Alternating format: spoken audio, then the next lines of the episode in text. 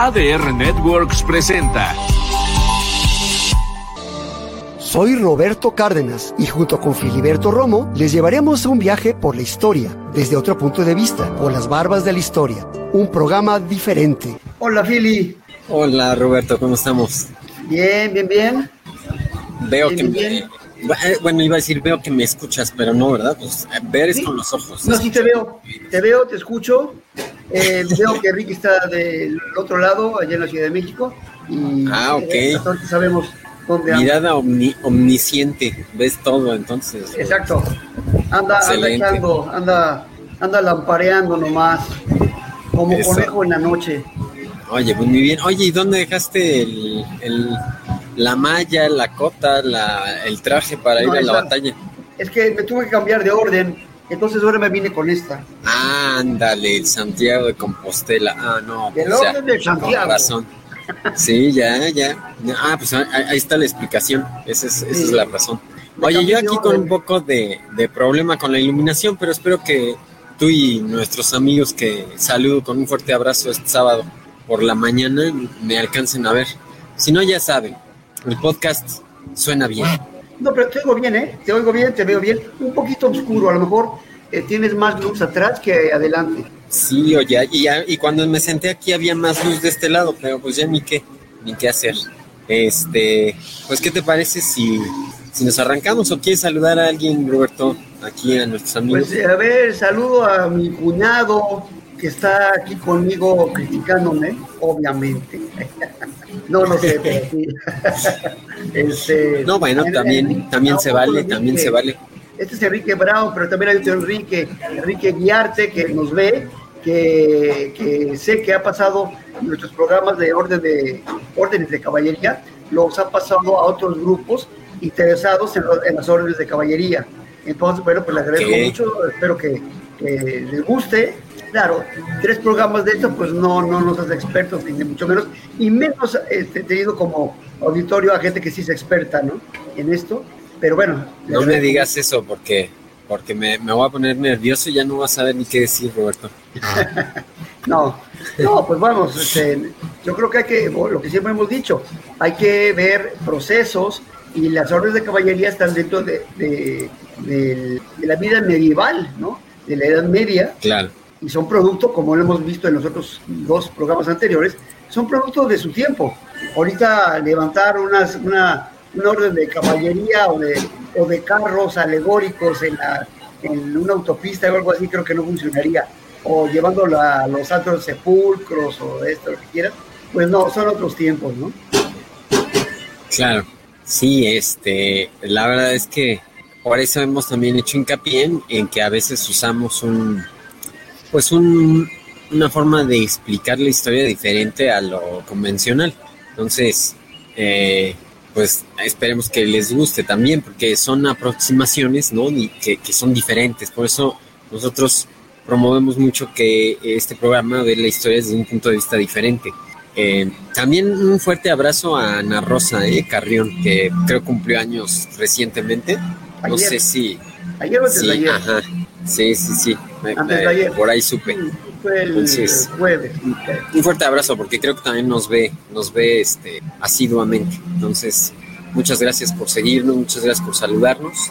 Ya saben a todos los que nos oyen y nos ven, pues ahí pongan un comentario, un like, lo que ustedes quieran, para que sepamos que están ahí, los saludemos y también, quien quita, si, sabemos cuándo es su cumpleaños, les mandamos un abrazo y una felicitación. Claro. Bueno, pues vamos a ver las imágenes, Roberto, porque ya sabes que nosotros somos de, hablar y hablar y hablar. pues de eso se trata esto, ¿no? Claro. Bueno, ahí está la, la, la, la, presentación nuevamente, pues vamos a ver la que sigue. Mira, Roberto, eh, en la cuestión esta de las imágenes, pues nos, nos toca hablar quizá hoy ya por fin de eh, la Orden del Santo Sepulcro y de la Orden de los Hospitalarios.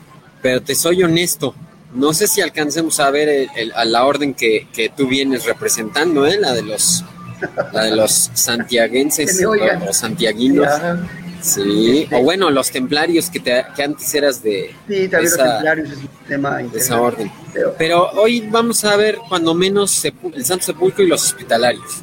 Y, y, yo ya tenía algunas imágenes preparadas también de los teutónicos, pero no sé si, si nos dé tiempo. Fíjate que de teutónicos sale bastante y es muy interesante porque se unieron a otra orden que también es conocida como la orden Livonia o, o de los hermanos Portaespada. Y ese también va a estar, me parece muy interesante. Pero pues a ver, sigamos con estas imágenes en la, en la que sigue. con el tiempo, por ejemplo, cuando desaparecieron los, los eh, perdón, los, eh, los caballeros templarios, los unieron a los, a los hospitalarios. O sea, los bienes pasaron a los hospitalarios, en parte, en buena parte, y otra parte a los teutones. Entonces hubo ya al final de los días de estas órdenes, que duraron básicamente dos años, fue, fue un, tema de, este, de que los bienes sobre todo pasaron a otras órdenes. Había muchos hospitales, muchas, este, no, no se imaginen amigos que eran una bola de, monjes este, con espada, sí, pero no. Eh, vamos, había atrás de esto eh, bancos, ellos fueron los inventores de los bancos, bueno, un banco insuficiente de alguna manera, y por eso era tan importante para el Papa y para algunos reyes. Entonces aquí también hablamos de, de, negocios, de dineros. Así es, sí, mira, eh, hemos hecho hemos hecho prácticamente dos, dos, programas introductorios respecto al contexto en el que nacen estas órdenes monacales, pero que son militares. Varias de ellas nacen en un ambiente eh, ciertamente eh, hospitalario, es decir, como órdenes de hospedaje, como órdenes de apoyo, ayuda, seguimiento a los peregrinos. Pero una vez que se eh, da esta situación que platicábamos ya la vez pasada respecto de la idea de hacer una guerra contra los moros, contra los saracenos, sarracenos o musulmanes. En aquel entonces incluso se usaba, sí, pero fíjate que estoy a propósito usando estos términos, Roberto, porque son los que los que aparecen en los textos. O sea, muchas veces eh, nos, nos, nos, nos extraña decimos que eran varios, ¿o qué? No digo, si alguien no está muy eh, empapado del tema del Islam, dice, pues, ¿qué será la diferencia entre moro, sarraceno? Este, y fíjate que a veces les llaman maometanos. Todos esos términos ya han sido más o menos superados. Algunos de ellos ya sabemos que tienen relación con regiones específicas de Europa, por ejemplo, los moros con los españoles, los sarracenos con los italianos, y lo de maometanos era más por teólogos que decían es que la herejía maometana, pero hoy día ya no se ocupa usar incluso esta palabra de maometano. Eh, casi las tres palabras ya son términos arcaicos, son arcaísmos del español, es muy raro. Sí, sí, son anacrónicos y este y usarlos hoy día eh, es ofensivo. Sí, te escucho. Este, a lo mejor en México, porque en, España, por supuesto, el término moro y lo moro, va, va, va, tiene muchísimo, muchísimo uso. No los arrasanos y todo esto, pero... La pregunta sería si lo están usando bien, ¿eh? O sea, pasa como con el término indio, de cuando eh, pensó Colón que acá eran las indias, ¿no? Y, y, hoy día mucha gente no sabe a bien, a ciencia cierta, cuál es la diferencia entre indio e indígena, y si realmente son indios y por qué había indios de Occidente y indios de Oriente, y entonces se prestan muchas confusiones, pero como dices tú, simplemente eh, se toma esta decisión de que eh, los musulmanes, el Islam tiene en sus manos el territorio en el que vivió el Mesías para ellos eh, y e hijo de Dios para ellos, que vivió en las tierras de Israel, Judea, Palestina, Galilea. Y entonces dicen, también anduvo por Tiro, por Sidón, por Sidón, es decir, por Fenicia, Jesús. Entonces dicen, tenemos que recuperar este territorio. Y ahí nos quedamos, si, si mal no recuerdo, o sea, como un grupo de monjes, sobre todo Pedro el Ermitaño, estaban promoviendo las llamadas cruzadas. Y ya habíamos platicado que hubo varias cruzadas, pero mira, hoy no podemos soslayar la, eh, el asunto. O sea, de qué trató la cruzada, cómo terminaron las cruzadas eh, y realmente son tan, es decir, en la balanza qué tan malas o tan buenas fueron es algo muy complejo de, dirimir. Pero te invito, si quieres, a, exponernos tu opinión antes de, yo decir algunos comentarios sobre las cruzadas, porque vamos a pasar a otra imagen y... No, pero eh, espérame, espérame. No, no, no. Sí. Ok, vamos a rezarnos uno. Sí, porque me interesaría eh, subrayar aquí algo. Oficialmente hubo ocho cruzadas. Digo oficialmente porque muchas, muchas cruzadas, entre comillas, fueron realmente batallitas, escaramuzas, baba. Unos lo toman como, como cruzadas, otros no lo consideran así. Entonces, por eso digo, oficialmente hubo más o menos en 200 años, como pueden ver, empezado en el 1095 y acabando en el 1272, en 200 años, hubo ocho eh, cruzadas oficiales, unas con, con, no con millones, iba yo, qué exagerado, con miles, con miles de personas y otras de veras escaramucitas. Pero bueno, eh, aquí oficialmente empezó en mil, 1095, eh, hay que recordar que hacia el año 1000 la Iglesia Católica se divide, o sea, 95, dos, dos generaciones después de que la Iglesia Católica se divide, se hace, no sé si puede hablar del cisma, pero yo pienso que sí aplica, este, la iglesia, los ortodoxos, de un señor la iglesia ortodoxa rusa, griega, ucraniana, no sé, todas esas de la zona de los volcanes, y la, de Roma. Y bueno, poco tiempo después se forma la primera orden, que según yo, si no tengas otros datos tú, la primera orden es la de los caballeros hospitalarios, lo que luego se llamó la orden de Malta, porque estaba en la isla de Malta. Y según yo, se... perdón, según, perdón que te interrumpa. Yo estoy con la idea de, de... ¿Te acuerdas que decíamos que hay una bula pontificia? Ajá. Y estas bulas son las que eh, autorizan que la orden se vuelva militar.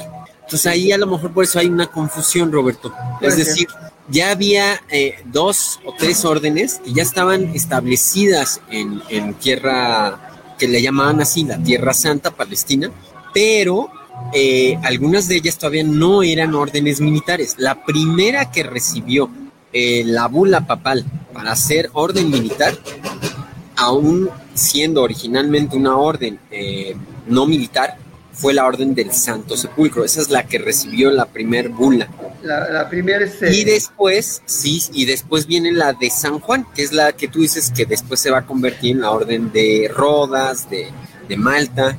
La de, la, de... Santo Sepulcro empezó en, en 1098, es decir, estaríamos hablando ya para la cuarta cruzada. No, no, no, no, ¿cómo crees? La primera cruzada es en 1095. Por eso, pero ese, es el punto, o sea, la Orden del Santo Sepulcro. La Orden del Santo Sepulcro es de, mil de 1098.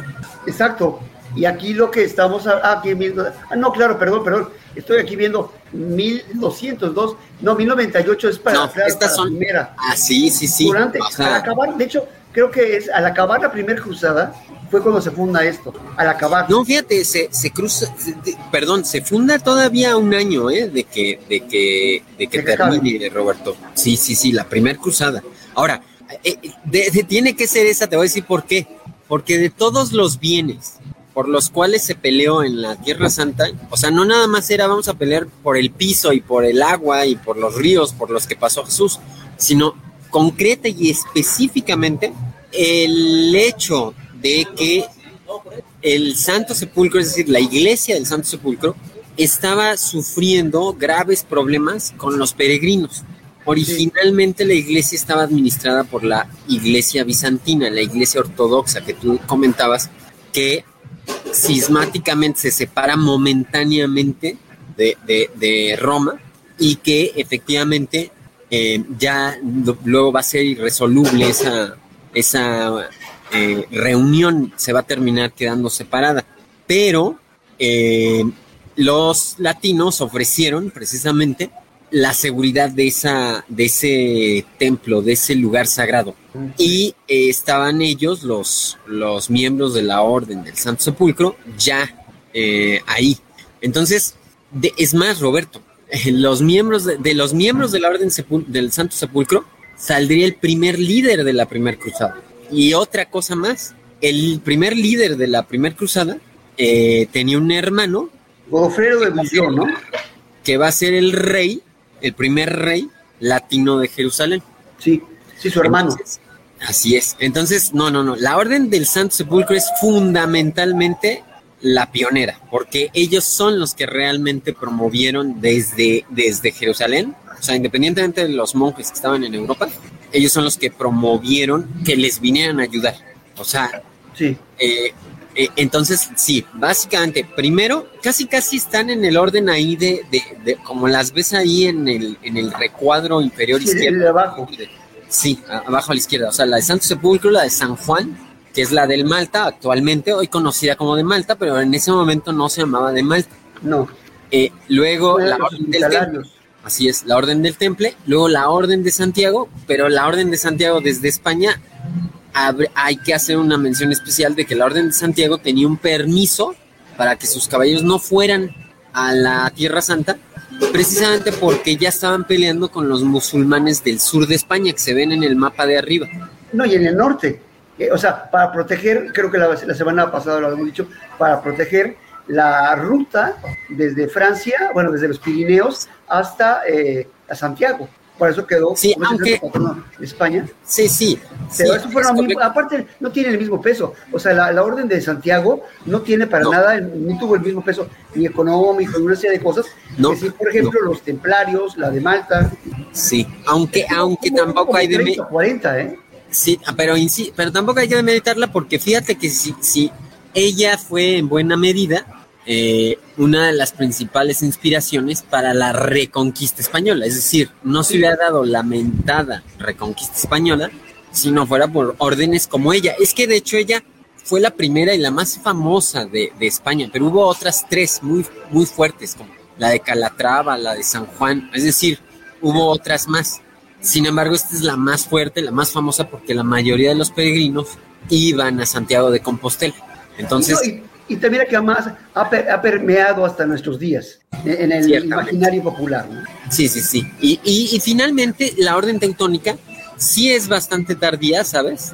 Y de hecho, su, su fuerte, cuando nos toque hablar de ella, su fuerte, vas a ver, es, es más bien el norte de Europa. O sea, Sí. hubo unas cruzadas que se llamaron las cruzadas bálticas. Sí, Y estas Polonia. cruzadas, así es, básicamente en lo que ahora son los países bálticos, o sea, Estonia, Letonia y Lituania. Y se trató de invadir también el, el Principado de Novgorod, que en aquel entonces era independiente de Kiev e independiente de Moscú. Ojo con este comentario que estoy haciendo. Pero también se trató de, de conquistar el Principado de Novgorod.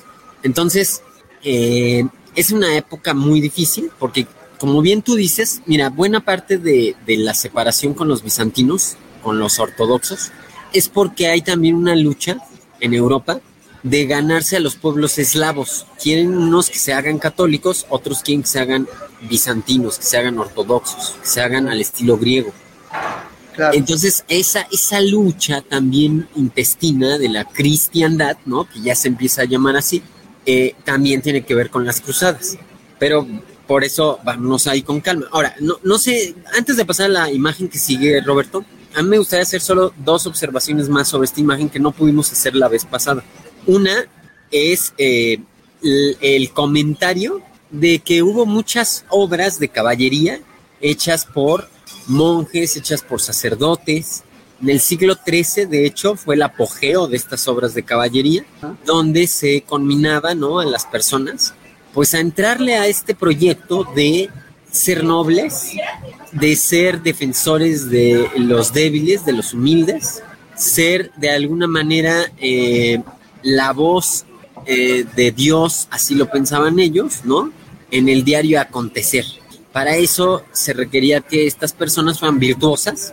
Y entonces eh, invito a nuestros amigos a que también se acerquen a, la, a, la, a las órdenes militares y a las cruzadas desde la perspectiva de los autores de la época, porque muchas veces nosotros ya estamos haciendo un juicio de valor pues, del siglo XXI o del siglo XX, Claro. y, y nos cuesta mucho trabajo entender que no, no había ahí una hipocresía que podría haber hoy, ya después de, de, de, de, de haber vivido etapas históricas que nos han demostrado que la unión entre el Estado y la Iglesia generalmente redunda en alguna, en alguna afectación para ambas, no para una sola, sino, es decir, para el Estado o para la religión.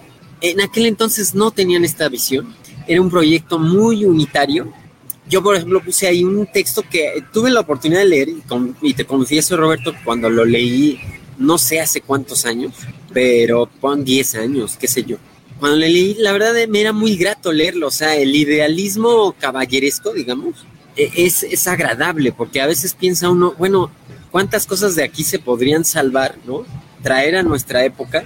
Y la verdad no, que no tiene nada que ver con unión de Estado e Iglesia y que tampoco tienen que ver con, con, el fanatismo ni que tienen que ver tampoco con, con, con la, derecha o la izquierda, sino simplemente con valores, con valores humanos que, que se promovían en estos libros, ¿sabes? El, reglamentos, muy, como lo habíamos dicho la semana pasada, tenían, estas órdenes tenían reglamentos muy estrictos súper estrictos. Eh, sí, pero fíjate que más allá del reglamento, vuelvo, a lo mejor aquí mi, mi punto, no sé, quizá no lo estoy sabiendo eh, poner en la mesa. Más allá de, el reglamento a mí me suena obligación.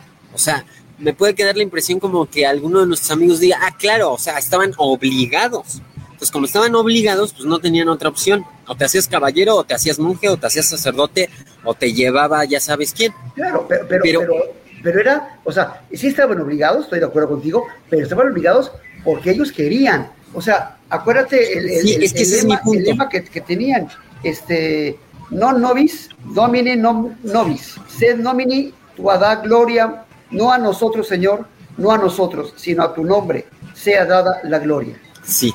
O sea, pero fíjate, o sea, yo insisto en, en los valores, o sea, perdón aquí que ya nos enfrascamos en este asunto, pero, o sea, yo insisto, no me refiero al valor divino como tal, teológico, sino a las virtudes virtudes como lo, que llama Aristóteles y Platón, las virtudes, acuérdate que hay unas que se llaman teologales y otras se llaman cardinales. Las virtudes teologales son esa la fe, la esperanza, la caridad. Esas sean súper promovidas. Ok. Ahora, ojo, insisto, en la primera cruzada no hay Inquisición.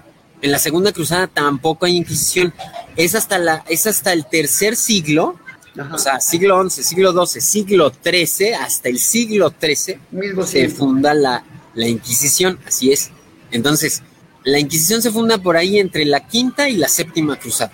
Entonces, quiero que entiendan nuestros amigos eso. Es decir, no eran obligados jurídicamente a participar en las cruzadas bajo la premisa que podríamos pensar muchos. Te lo digo porque a lo mejor yo de niño o de más joven pude haber pensado eso. Y, y mis maestros no me lo aclaraban. O sea, los maestros en la escuela te decían, Ah, sí, en las cruzadas religiosas fanáticas en las que los católicos iban y peleaban contra los fanáticos musulmanes, o sea, todos eran fanáticos, todo era de lo peor, era pura muerte a lo tonto, no servía de nada, eh, no tenía ningún fundamento, ninguna lógica, más que un papa ilógico diciendo cosas ilógicas. O sea, a propósito estoy pintando esta imagen porque sé que muchos tienen esta imagen. Yo la llegué a tener en, cierto periodo de, de mi vida. Entonces, y a lo mejor hasta creemos, ¿no? Y claro, estaba la Inquisición, a ver, no te enroles, no, pues te van a llevar a la tortura, te van a, te van a golpear, te van a meter al, calabozo, y pues no, mejor si le entro. No, no había Inquisición en el siglo XI, no había Inquisición en el siglo XII. De hecho es al revés, la Inquisición es un producto de las cruzadas, es un producto... Fue una mezcla, ¿no? Yo estoy de acuerdo contigo, fue una mezcla. O sea, no es, había caballeros, porque además también oí una cosa, una cosa son las razones de los caballeros y otra de la gente que acompañaba a los caballeros. Hay que entender que aproximadamente por cada, bueno, no por cada, por cada caballero de, cada orden, lo acompañaban entre 20 y 30 personas. Creo, que ya lo había también comentado la, la vez pasada. No nada más iba un caballero ahí en su caballito caminando como loco hasta, hasta, hasta los santos lugares. Lo acompañaba un séquito entre pajes, escuderos, eh, cocineras, damas de compañía casi casi. O sea, eran 20, 30 personas que, se, que, formaban parte del, del, ejército de los cruzados, independientemente del orden.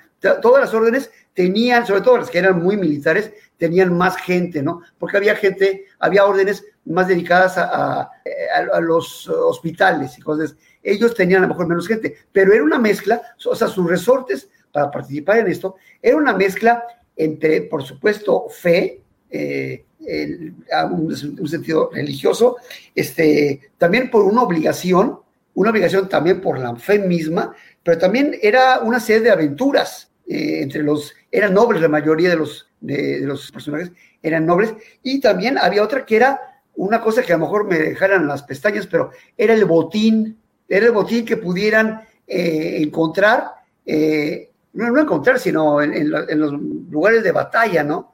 Este, ya también, obviamente, ya más organizados, había todo un, un entramado financiero entre el Vaticano y las órdenes, porque no hay que perder que esto era negocio. Sí, aunque a ver, ahí otra vez estamos haciendo, perdón Roberto, que te interrumpa, ves que otra vez estamos haciendo un anacronismo. Aguas, no había Vaticano, había estados pontificios, era un señorío feudal. y como todo señorío feudal, pues cobra tributos y tiene vasallos y tiene siervos. Entonces, con o sin las cruzadas, los estados pontificios recibían sus rentas. Entonces, insisto, a ver, o sea, aquí yo quiero que se entienda que desde el siglo VIII ya había estado pontificio. Por eso hablamos de Magno y de los carolingios. Luego en el siglo IX ya estas personas percibían rentas feudales. Luego estas personas se empezaron a pelear. Luego se empezaron a pelear con los otros cristianos. Y luego era tanta la pelea entre ellos que de repente canalizaron esa, esa, esa energía que ellos traían porque nada más estaban destruyendo y por eso tenían que hacer leyes contra la violencia, de tal modo que dijeron, bueno, pues si vamos a violentar a alguien, pues claro, vamos a violentar mejor a alguien que no sea como nosotros. Y entonces se, se les ocurre ir sobre los musulmanes. Por supuesto que no lo justifico, es absurdo, pero sí entender el proceso como tal. Es decir, aquí insisto en que eh, Aguas también con esta visión como muy voluntarista, así como de... de pues ah, ¿no?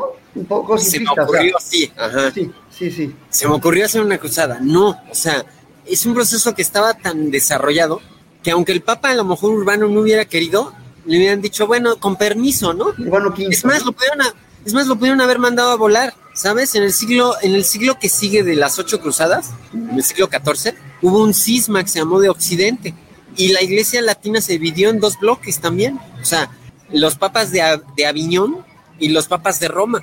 Y había antipapas, Roberto. O sea, era un despapalle auténtico este tema de, haber relacionado la, iglesia con el Estado. Generaba muchos problemas. Claro, Entonces, los pudieron haber mandado a volar desde el siglo XIII, créeme. De hecho, la reforma protestante probablemente también hunde sus raíces aquí. Y, lo, y yo siempre lo he dicho, la aparición del capitalismo, de la burguesía, del comercio, ¿no? Eh, basado en, el mercantilismo y la plusvalía, nacen también en las cruzadas.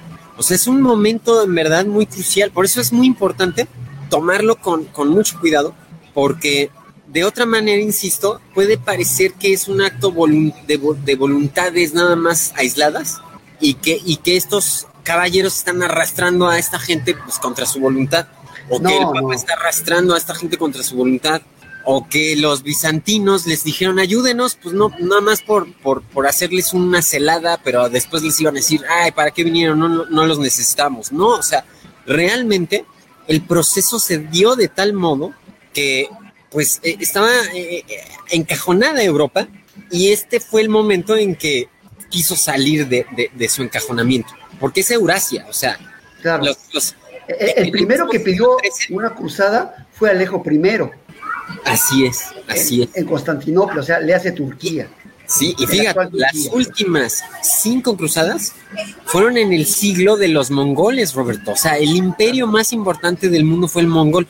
Y muchos, muchos historiadores o muchas personas nos centramos eurocéntricamente en las cruzadas, como si eso fuera así como súper increíble, cuando en ese mismo momento, en el siglo, en el siglo XIII, estaba surgiendo el imperio más grande de la historia de la humanidad, más grande que el imperio británico, más grande que el imperio español, Roberto, el imperio mogol, mongol, mongol.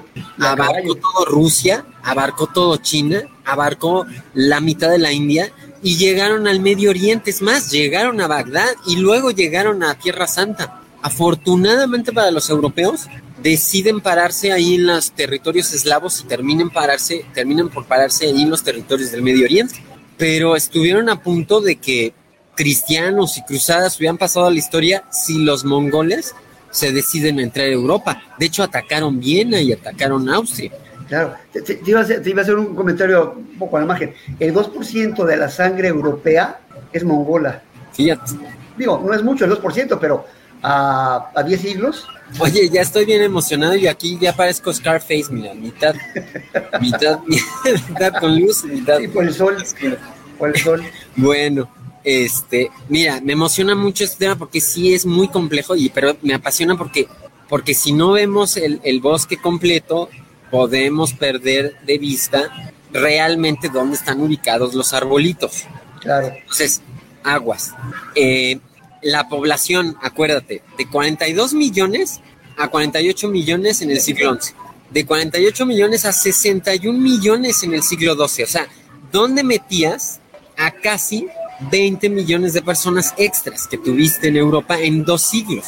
O sea, fue una época de apogeo, Roberto, para los europeos occidentales sobre todo. Que nos lo han vendido al revés, ¿estás de acuerdo? O sea, la época eh, del medievo es una época obscurantista en todos sentidos. Y bueno, sí, pero no. O sea, tan sí que los datos que estás aquí ofreciendo. Eh, vamos, de 42 millones pasamos a 75 en dos siglos. Eh, ya 75 es en tres, o sea, en el siglo XIII. Mm. Aquí esto, estas cifras están representando, están representando el siglo XI, 12 eh, y 13. Pero yo decía, nada más los primeros dos siglos fueron casi 20 se alentó en el último porque fue de 61 a 75, es decir, 14. Pero, pero no, o sea, son muchísimos, son 30 millones de personas. Y, qué bueno que lo dijiste tú. O sea, esta visión de que es una época decadente, no, no es una época decadente. Ya, ya vimos que se divide en tres etapas. En la primera es muy decadente, pero en la segunda, que, que abarca casi cuatro siglos, o sea, 9, 10, 11 y 12, es muy, muy bollante. Y luego viene otra vez una decadencia por causa de la peste negra en el siglo XIV. La peste negra acabó con uno de cada cinco habitantes europeos, Roberto. O sea, lo que habían ganado lo perdieron en el siglo XIV. Pero, pero la situación era muy bollante. Es más, mira, para ya dejar esta imagen, nada más te recuerdo otra cosa, para que la gente no piense tampoco que había así aquí demasiada injusticia. Hay un texto de Ibn Jubair, un, árabe eh, español, Roberto, un árabe de, de, allá de Córdoba, ¿sí? Del, califato de Córdoba. califato. Eh, este árabe, como todo buen árabe, acuérdate, lo habíamos mencionado, que esto de las peregrinaciones quizá lo pusieron de moda los musulmanes, no los cristianos, hacía su peregrinación a la Meca. Entonces los, los árabes viajaban desde España, cruzaban el Magreb, el norte de, de, de África, los se metían por Egipto y los entraban a tierra a Tierra Santa, o sea, Jerusalén y eso, y, ese no era el último punto de, visita.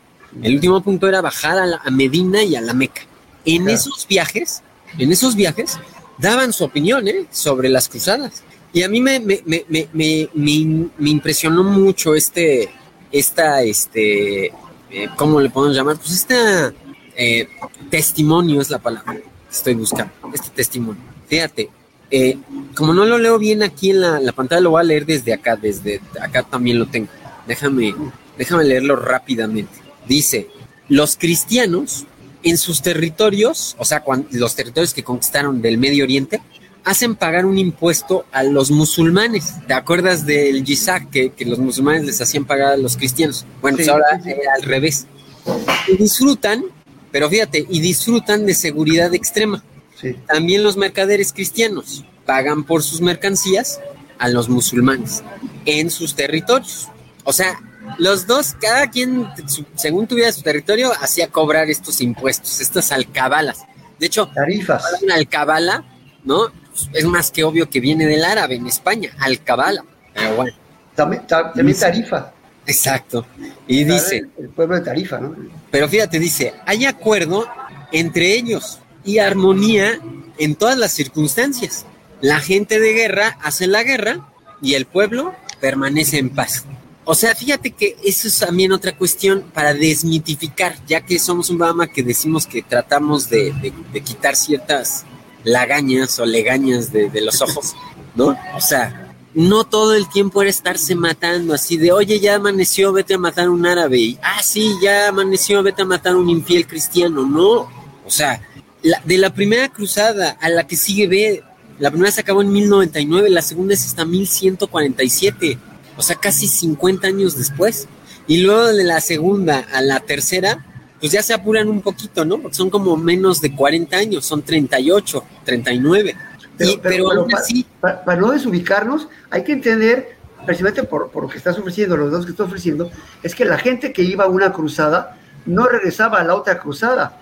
Iban tal vez sus nietos, tal vez, porque precisamente, y más con, con lo que vivía una persona, si yo ahorita voy a una cruzada, seguramente a la siguiente cruzada van a ir, no ni mis hijos, mis nietos, y así por aproximadamente 8 o 9 generaciones, es decir, 200 años, más o menos, y más en esa época. Eh, digo, para, para no salir de contexto, ¿no? Porque uno puede pensar que el cruzado siempre andaba de cruzado. No, hombre, cuando sea lo mejor, iba, eh, iba así de cruzado, pero le tocaba una cruzada, nada más. O sea, en su vida le iba a tocar una sola cruzada. No se la pasaba cruceando por todos lados. El verbo crucear.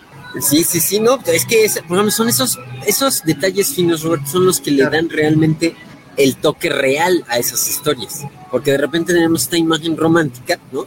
De que, de que exactamente, o sea, es así como de, ay, perdimos el partido de hoy, pero en dos, en dos días tenemos la revancha, ¿no? O sea, no. No. lo, que pasa es que nos lo venden así, ¿no? No sé, en la primaria, en la secundaria, no, no sé cuándo, este, nos venden todo muy esquemático, porque además es lógico. No vuelves, o sea, te dan a lo mejor en la secundaria una barrizadita de las cruzadas y se acabó. Y queremos que la gente entienda un proceso muy complejo. Eh, entonces, ¿qué pasa? Que viene Hollywood y nos viene a llenar esos vacíos, sí, con falsedades. Y, la, y, este, esos castillos medievales, el, caballero eh, rubio y no sé qué, con su gran corcel blanco, y, y, la, y la güera con el pelo así que tira el pelo por la, bueno, el cabello así largo de varios metros, ¿no? Por la, la, Rapunzel, la Rapunzel. La Rapunzel, sí. Todas esas cosas. Y uno, la gente en general, se queda con una imagen que no es cierto. En ese aspecto, Hollywood en el siglo XX ha distorsionado cualquier cantidad de cosas, de guerras, de asuntos eh, medievales como estos y cualquier cantidad de cosas, ¿no? Eh, los vikingos con cuernos, eso todo eso es falso, eso, eso no existió. Es nada más, pues entiendo que su negocio es, es vender y nosotros, desgraciadamente, le compramos hasta los chones usados. Claro. Fíjate, por ejemplo, en España, bueno, no, en el mundo cristiano en general, pero bueno, sí más en España, a, esto, a este cobro de impuestos a los musulmanes, Roberto, se les llamaba las parias, las parias. Eh, suena raro porque eh, eh, yo siempre he relacionado parias con, con, los, con la casta de los, de los intocables en la India, los que, los que no se pueden tocar. Pero no, la palabra viene de pariare. Pariare es emparejar, es el latín, ya sabes que el latín era lo que, lo que rifaba, lo que dominaba. Entonces, las, las pariare, así se decía en latín, de ahí viene parias, las pariare, eran estos impuestos que los cristianos cuando lograban conquistar un territorio islámico y todavía había árabes o musulmanes dentro, les cobraban este impuesto del que habla Ibn Jubayr. Pero, pero sí, o sea, estos eran los tres aspectos que yo quería mencionar sobre esta imagen, porque no quería que se quedaran en la bandeja, Roberto. O sea, afortunadamente, ¿no? Eh, activando tus sentidos, ¿no? Está realmente interesado en que aprendamos estas cosas y no nada más eh, ADR Networks diga, pues, ah, lo que sea, ¿no? No, sino que realmente, como dices tú, estamos platicando sobre un tema profundo, pero no desde la perspectiva nada más de la broma y de la chanza, sino desde la perspectiva de qué podemos aprender, qué podemos quedarnos, ¿no? Con este programa. Aprender, aprender con H. A, ver, a ver, explícame. es que está con H y sin H. Y tú te estás refiriendo al aprender, no de aprendizaje, sino de aprender de, tomar, de asimilar. Es, sí. Aprender con sí, sí, sí. Entonces, a mí por eso me da mucho gusto que, que, nos da tiempo de platicar estas cosas. Vamos a pasar a la siguiente imagen, que, porque estoy seguro que nuestros amigos van a decir, bueno, ¿y en qué momento aparece la orden religiosa? O la orden de, monjes no las hemos tocado, no las hemos tocado.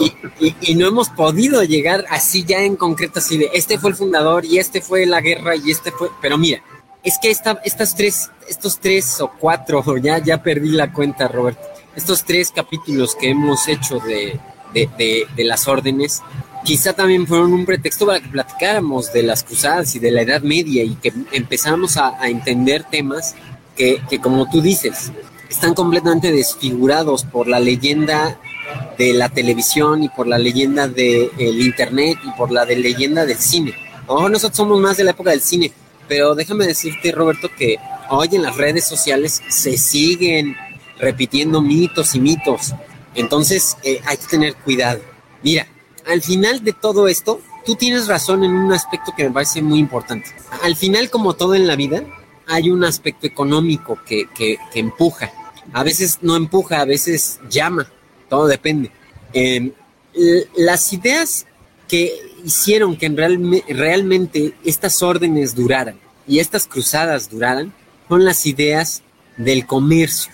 Cuando descubrieron que los árabes tenían todos estos productos exóticos que venían de Oriente y cuando descubrieron que estos árabes tenían inventos y técnicas y letras y números y formas de ver las cosas que ampliaban el panorama de los europeos, dijeron, tenemos que regresar. O sea, se abrieron canales de comercio, Roberto, esta imagen que ahora vemos gracias ahí a, a este, ay, ya se me olvidó quién está con nosotros en producción. Ricardo. Ricardo. Ricardo. Gracias ahí a Ricardo que nos está poniendo la imagen. Este, ve estas rutas de comercio, Roberto. Génova, Venecia, Pisa, eh, la misma, los mismos puertos de Cartago, el puerto de de ahí de, de en, se me fue ahorita en Portugal, Lisboa, ¿no? O sea, todo se reactivó, Roberto, se reactivó la economía de una manera increíble. Claro. O sea, por eso este aumento poblacional, este aumento poblacional creó también en el norte de Europa la Liga Hanseática. Este aumento poblacional creó las, los burgos, tanto italianos como alemanes del Sacro Imperio Romano Germánico, y dio pie a la creación de la Carta Magna en Inglaterra, en el Reino Unido. No puede ser casualidad, Roberto. Se da en el siglo XIII todos estos cambios. Las universidades, Roberto, las universidades europeas se fundan en el siglo XIII. Entonces, quitémonos ya esta imagen de una edad media burda, torpe, tonta, que no hace nada, venta nada, negra, oscura, la leyenda de el obscurantismo medieval. Ajá que sobre todo además es una venta sajona, ¿eh? anglosajona. En los textos anglosajones es donde le ponen Dark Ages. Yo lo leí desde, desde muy joven. Así no le llamaban Edad Media, preferían ponerle Dark Ages, ¿no? Y los chavitos lo leían así como, sí, la edad obscurantista. Y, de ahí salió... La iglesia católica, volvemos al mismo, protestantismo contra catolicismo. Así es, así es. Es parte, de la propaganda, de la leyenda negra de la Edad Media, claro. Y de la leyenda negra ilustrada, Roberto, también de la ilustración, ¿eh? La ilustración también trabajó mucho en ese sentido. En su momento, los enciclopedistas también hicieron su buena parte de trabajo para ennegrecer y obscurecer esta etapa. Afortunadamente, Piren, Legoff, Bloch y muchos medievalistas más famosos que, que invito a nuestros amigos a que conozcan, nos han ido quitando esas escamas de los ojos y nos han estado enseñando cómo esto que llamaba, eh, bueno, llama José Luis Romero, el historiador argentino que te decía la baja edad media, pues ya es el desarrollo del comercio. Ya no hay cruzadas, pero el comercio sigue. Y por eso va a seguir la etapa que viene, la de la edad moderna y, los barcos mercantes y todo eso. Pero esto nace aquí, nace en el comercio medieval, en las ferias medievales, Roberto, las ferias medievales, esas ferias que aparecen, por ejemplo, en, si quieres, en esta literatura mítica de El jorobado de Notre Dame, ¿no? Mm. Y que aparecen en las películas de Disney, donde efectivamente, ¿no? Se reunían los comerciantes, había feria, había guiñol, había cantos, había algarabía, los, los goleardos cantaban con sus, con sus mandolinas. Es esta imagen ya de, de realmente luego tenemos un poquito más la imagen medieval de los últimos tres siglos, la del post-feudalismo, la de la premodernidad, la del siglo XIII, XIV y XV, ¿no? O sea, los cantares de gesta, los juglares, esta imagen, amigos, realmente es más del siglo XIII, XIV y XV. cuando las cruzadas ya estaban, como dijiste tú, totalmente en decadencia y en franco fracaso. Pero... Incluso, de, lo que estoy diciendo, incluso el nacimiento de eh, muchos de los actuales eh, idiomas. Estoy pensando en el español, el francés, el italiano.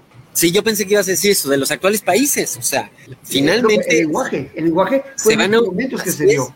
La unión con los árabes, en el caso de España, de Portugal sobre todo, eh, Francia un poco, pero también el latín y el griego, bueno, el mundo árabe, y sobre todo, ya lo hemos también platicado eso, el mundo árabe, la ciencia del mundo árabe eh, permeó a Europa y, es curioso porque todos los grandes científicos son europeos. ¿Qué creen que no? Más bien son asiáticos y árabes.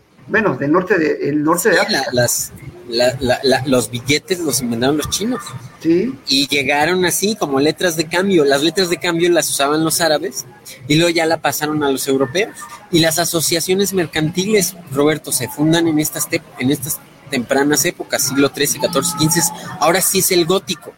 Ahora sí es el arte gótico y el arte pre-renacentista, Roberto. Acuérdate, el trecento, el cuatrocento y el, y el, y el cinquecento. O sea, ajá, entonces, eh, aquí, es, aquí es donde vemos que entonces no es como nosotros lo imaginábamos, ¿sabes? O sea, sin embargo, pues por fin llegamos al Santo Sepulcro, Roberto. A ver, creo que va a ser la última imagen que vamos a ver, la que sigue, porque nos quedan cinco minutos. Nos quedaban. Nos quedaban. El, Santo Sepulcro. ya nos quedan tres. Fue el primero. Bueno, mira, nada más para que nuestros amigos no se queden aquí con las ganas de ver la imagen. Aquí vamos a quedarnos, pero mira, ahí está, se funda en Jerusalén. Y Godofredo de Bouillon es este el fundador, Roberto. Él es el hermano del rey Balduino, que también era de Bouillon. Así es estos son los causantes de la cruzada y estos son los causantes de las órdenes. Sí. Ahora fíjate, no, no voy a entrar ya a fondo ahorita a la orden del Santo Sepulcro porque pues ya no nos da chance. Mejor si ya lo, lo aguantamos para la que sigue. Pero, digo, estoy hasta gritando, creo, pero no sé si se oye bien. Pero Lo, lo comento por esto, porque me gustaría hacer esta observación. Este, las órdenes como tales también van a vivir la misma fortuna. O sea, su éxito va a ser siglo XI, XII, XIII. A partir del XIV van a entrar en una crisis terrible. Los mismos países europeos las van a, las van a empezar a suprimir. Y para el siglo XVI, Roberto, van a cambiar totalmente de cara.